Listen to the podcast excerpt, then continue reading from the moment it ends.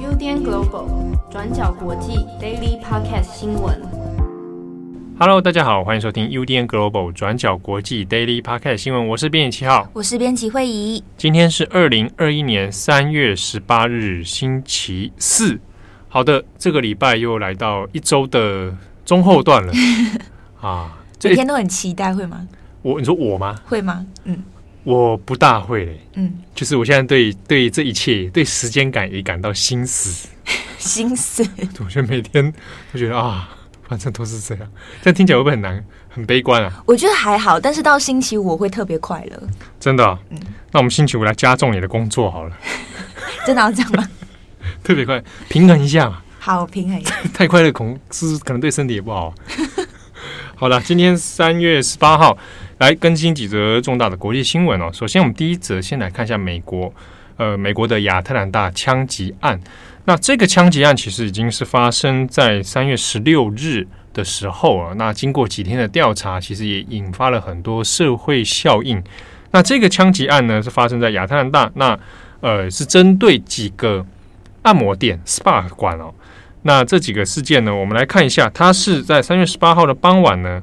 那一名这个男性啊，叫做罗伯特·朗，他就开着一辆黑色的 SUV 哦，那就先后进行了对这个按摩店 SPA 馆的攻击。那这三间的按摩店呢，因为都跟亚裔啊有关，所以在攻击事件之后，总共造成了八人死亡，一个人受伤。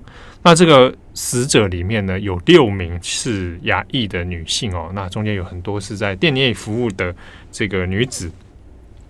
好，那案情这边呢，我们先来看一下，他是十六号的时候傍晚哈，那他就驾着车，然后先去开到了一间杨氏亚洲按摩店哦，那这个 Young's 这样 Asian Massage。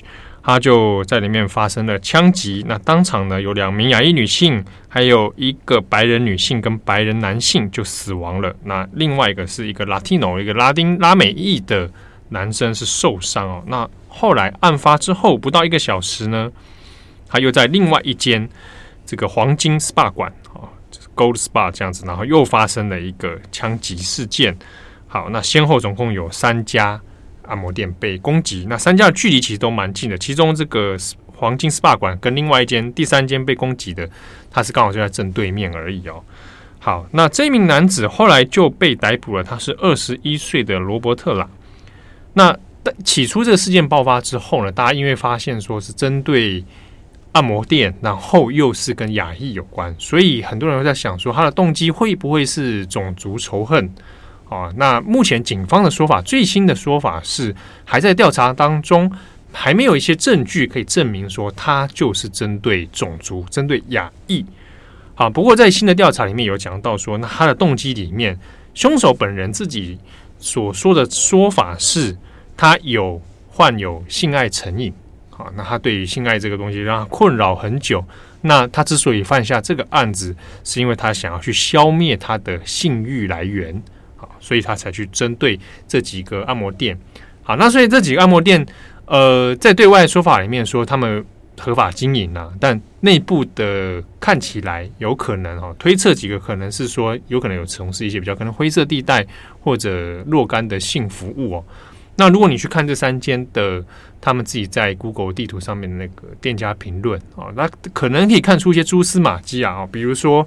他们在讨论一些顾客讨论说，那个价格是其实不明朗的啊，价格是浮动的，而且以按摩其中几个留言提到的那个价格其实偏高啊，超过一般 massage 的那个水准哦。那里面也有提到说，呃，有女性想要去按摩就会被拒绝啊，那或者是其他等等，或者特别提到 happy ending 这个字，那这个很容易常在出现在美国亚裔，而且是有做色情按摩的。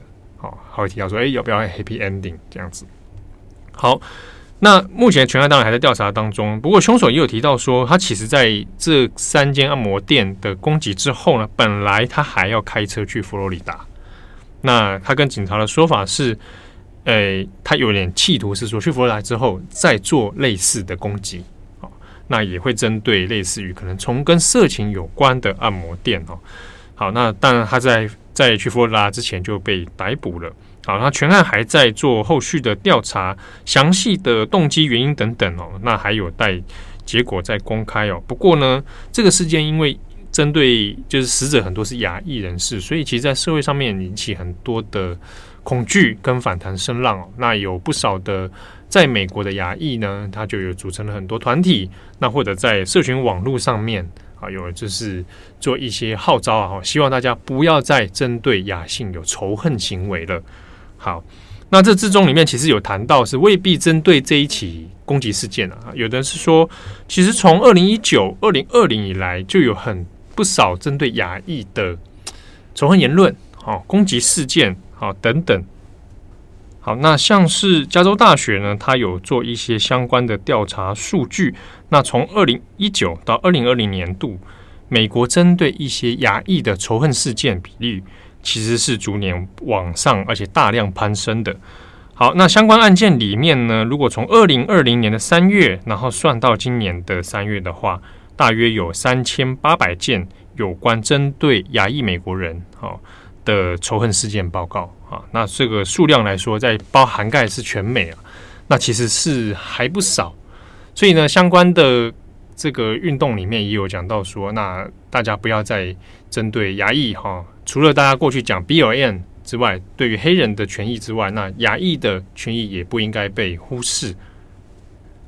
那在这一些的反抗或者号召的运动里面，其实也有提到说，多少有一些呃针对亚裔的言论来自于之前的肺炎的疫情关系啊，哦，就比如说啊，就会觉得啊亚裔啊等于 Chinese 就等于 virus 啊，就是就会就是说好像把它连接在一起啊。不过当然，因为其实亚裔很多种。啊，这个大家，如果你有在 美北美生活过，大家也知道，有时候亚裔被划归成一个同一个群体。嗯，但是你先不要说中国跟台湾之间的差异啊，哦，那个对对有些老外来说他分不出来。你说日本、韩国、其他东南亚国家，讲起来其实每一个人都是非常多元的样貌。好，那更不要说印度裔，你某种程度上算一种亚裔，但还是被额外独立出来嘛？对啊，所以。讲起来它是蛮蛮复杂的，可是，在一些状况里面，它会被划归成同一类哦。那从去年疫情在爆发的时候，其实也有一些若干的新闻事件都刚才看到，比如说会叫呃亚裔滚回家啊，啊，然后 COVID nineteen 啊，就等于你们啊之类的啊，像类似的事件，其实的确造成一些亚裔社群感到相当不愉快啊。那到这个事件里面，这一次的亚特兰大枪击案，虽然还没有办法证明哈。看以目前线索来说，看起来并不是针对族群呐，啊，并不是因为来自于种族仇恨。不过，那在社群的讨论里面，其实大家还是会感到恐惧啊，那就是对于生命财产的威胁度啦。好，那么下一则我们要来看一下坦桑尼亚总统的新闻。坦桑尼亚的副总统在星期三三月十七号的时候宣布，总统马古富利在一家医院去世，享年六十一岁。那根据这名副总统的说法是，总统马古富利是死于心脏并发症。那过程中他其实没有多做说明，例如马古富利的具体病症是什么，并发症又如何发生等等，这些都没有提到，只有提到马古富利有十年的心脏病史。虽然副总统是说死因是心脏病，但是外界其实早前就怀疑说状况可能不是那么简单，因为马古富利在过去几周已经没有出现在任何的公共场合，那他最后一次公开露面的时间是二月二十七号，因此当中就有各种传言认为马古富利有可能已经感染新冠肺炎，所以那时候正在治疗当中。但是过去面对种种的怀疑，官方过去几周的说法都是严正否认的。官方就说总统身体健康，大家不用担心，而且总统还在努力工作。所以你们这一些在散布总统生病的人是散播谣言者，那你们就是对国家充满仇恨。甚至过去几周也有人因为在社交媒体上面发布总统生病的消息而被逮捕。好，那之前官方是在严正否认嘛？那现在呢？总统又已经真的过世了，所以死因到底是心脏病还是是新冠肺炎，其实都没有人知道。那这边也跟大家提一下，马古富利是谁？过去又做过什么事情？马古夫利是在二零一五年的时候上任，他在任期之内算是有功有过。有功的部分是他大力打击贪腐。坦桑尼亚过去在他的带领之下，经济也有成长，他也投资建设了许多基础的项目，包括公共交通以及电力设施等等。但是过的部分就是他过去被指控镇压异议分子，那同时也是压缩了言论自由的空间。而自从在疫情爆发以来，马古富利最为争议的地方就是他其实是一名新冠肺炎的怀疑论者。也就是说，他不相信有病毒的存在。他认为现在全球的疫情大流行的状况是被夸大了。他认为是有外国势力要借此来破坏经济。也因此，自从疫情过去在一年爆发以来，马古富利都没有实施任何的防疫措施，反而提倡民众要以祈祷啊一起来抗疫。所以他也说，大家不用戴口罩，也没有买进任何的疫苗，就这一些防疫措施都是没有做的。也因此可以看出来，马古夫利就是不相信病毒的存在，所以坦桑尼亚的病例总数目前是停留在去年二零二零年的五月，当时候记录的病例总数是五百零九人，死亡人数是二十一人。那在去年的五月之后，坦桑尼亚就再也没有更新，也没有公布任何新的病例总数记录了。那针对这样子的状况，马古夫利的说法当然是因为坦桑尼亚抗疫成功，但外界普遍相信这肯定不是抗疫成功或者是值得炫耀的事情，而是因为当局当时候就是没有更新新的数字。那总统现在过世了，BBC 今天就发布了一个新的报道在谈，所以坦桑尼亚的疫情状况具体而言到底是什么样的？他们就访问了坦桑尼亚的卫生副部长。那副部长其实对这件事情他也没有多提，只有提到说，如果我们现在发布新的确诊病例总数，只会增加恐慌而已。那 BBC 也有去访问医院，那目前呢，医生是被禁止在公共场合提到新冠肺炎的。但是其中一个医生在接受访问的时候就说，过去两个月。跟新冠肺炎症状一样，也就是拥有呼吸道症状的患者是有持续增加的。那这样的状况，不管是在公立还是私立的医院都一样。那这样子的处境，其实也让医生很尴尬。一来是因为他们不太敢直接使用“新冠肺炎”这个字眼，而是很谨慎的去说我们最近有呼吸困难的患者增加的状况。二来也是因为国家过去不承认有疫情，也不承认有新冠肺炎的存在，所以这些医生们其实都没有获得相关的指导来治理有呼吸道症状的患者。所以综合以上的状况来看，我们还是不太清楚坦桑尼亚目前境内他们的疫情的真实状况到底是怎么样的。好，所以回到这一次总统过世的消息。根据坦桑尼亚的宪法，副总统预计会宣誓成为新任的总统。那副总统上任之后，接下来会沿用马古夫利过去一贯的做法，也就是不去做任何的防疫措施，还是他会积极抗议？这就要再持续观察了。好的，那节目最后大概简单聊一个日本的新闻啊。嗯。呃，就在昨天，昨天是十七号嘛，晚上的时候我就看到一篇新的报道，就是周刊文春又发了一个内幕消息啊，那文春炮又要开炮，那这次开炮的对象呢，是我也蛮讶异的，是佐佐木宏。呃，佐佐木宏呢是日本蛮有名的一个创意广告总监呐。那如果大家有看过那个 SoftBank，它有一个系列广告叫白户屋。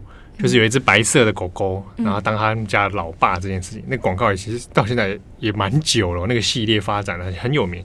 那他的创意总监就是做这个白户屋的，还有日本那个罐装咖啡，找那位汤米李琼斯来客串演出，那也是出自这位佐佐木宏。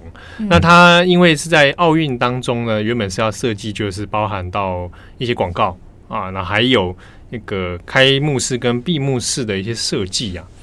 那周刊文春这篇报道，那台湾其实也在当天、昨天晚上也有在做一些相近的这个中文报道了，就讲说，呃，爆料他在去年三月的时候，那距今在一年前呢，他们在工作讨论群组里面在讨论说，那这个开幕式要做些什么设计内容啊提案，嗯，那他就在群组赖群组里面就有一些发想，他就讲了一个想象是说，诶、奥林匹克 （Olympic），那用日本就 Olympic 嘛，嗯，就说，哎、欸，刚好一个谐音，那个最后那个 pick 跟 Pick 猪很像，嗯，啊，他就说，那他就用他那个那个赖讯息就说，那猪就等于渡边直美，就是一个日本艺人哦，对。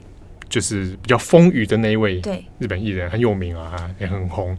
就说那就请他来扮猪好了。他这个讲出来应该不得了吧？对，那还没讲完，就 他那个内容还有一些细节，嗯、就说他想设计说，因为呃奥林匹克嘛，啊地球人的活动这样子，那就说那设计就是呃有外星人、宇宙人这样子，然后养了一个猪，猪对，那让这个猪来。来串来串场做一个演出这样子啊，那个演这个猪的人啊，他会穿着粉红色的衣服啊，因为奥林匹克的 pig 也可以等于 pink，嗯啊，那就让他来演这样子，他觉得哎好像很不错，很可爱。他上面写说卡哇伊啊，可爱。嗯、但这个事情被双粉川爆出来的时候，其实社群的反应大家可想而知，你在讲什么鬼？对不对？就是呃。又是把在有点拿胖胖的人当成猪这件事情，那如果是换成新垣结衣呢？就是 就是对，对你讲的句子很好，他就是拿人家的身材来开玩笑啊。对啊，然后就说这个东西，对啊，你讲很好。如果是新垣结衣来演呢，大家是不是反应又不一样？就或者是觉得哇，好好可爱哦。对啊，这这很不公平哎，其实。对，然后所以这个事情就出来之后，当然引起非常多的反弹，加上因为先前。嗯又有森喜朗的事情嘛？对，我就等于是说，你先后怎么日本奥运里面都总是会有一些对女性意识不是很、对性别意识不是很很敏感、没什么 sense 的一些事情哦。嗯、那佐佐木宏呢？因为他他也也有一段有一点年纪啊，他就在昨天深夜的时候就有道歉，他就说。啊，这个当初这个发想的确是有问题的啊，他他他没有注意到自己的发言内容其实是不对不适当的，那他很深刻的要反省，那也为这件事道歉，而且也就是说就辞掉这个这个开幕式开开幕式闭幕式的这个创意总监的位置。嗯、好，那到今天早上相关新闻其实还在讨论啊，因为他有写了一个蛮长的谢罪文，告诉大家他到底前因后果是什么。好那但但其实你看出来，他其实好像也没什么太多想辩解了。他只是告诉大家，当初他写这段内容，他也觉得不是很适当。那他有提到提案的时候呢，就被骂了，就被他们内部的人骂了。嗯，所以其他的同事说，就直接跟他说，这一点都不有趣、欸。哎，嗯，我们西我们西洛跟那里就跟这样说，这不好玩啊，不好笑。渡边直美有任何的回应吗？我目前看是还没有。嗯，就是我我我在猜，他第一时间应该是不会回应，而且我要开搞不好他。可能今天早上可能才看到，嗯、就是等到看到这个事情是已经对方要吃掉了，对，但目前还没有看，至少我们录音的时候，嗯，没有后续的讨论，大部分还是社会民间的议论啊。那我们录音的时间还没有发生的是那个桥本圣子哦，现在新任的这个。五轮的这个五轮项五轮大臣奥运大臣，嗯，呃，在日本的表定时间，应该下午要开记者会，也会讲一下这个事情。但但可想而知，应该也只是说明跟致歉了啊，那就是要替换人选嘛。那尴尬就是说，因为现在奥运延期的关系，以及现在因应疫情的关系，那到底这个开幕式要怎么弄？那其实过去一年来，呃，应该讲可能半年来。的议论蛮多，内部甚至意见也蛮多的，所以在去年十二月底的时候，那个一支他们就像野村万斋他们要做那个创意团队的，就有先解散。嗯、那也提到解散是说，考量的点其中一个也是因为现在开幕式闭幕式形式可能会不一样。第二是说有提到一个蛮微妙的一句话，就是内部意见分层，嗯，就是大家沟通起来有一点点。可能是各行各业都有啊，因为像野村万斋自己是以前是有演那个阴阳师，那他现在在日本是很有名的狂言师，也是传统艺术的一个那个一个明星这样子。那大家可能各行各业想法不大一样啊，那不不确定是发生什么事情啊，所以整体看起来就是事情发展到这样子。奥运从去年到现在这一年也是一波三折，也就是不断传出很多事情，风波，风波不断哎、欸。对，那我我有时候某种上觉得，我觉得这是一种。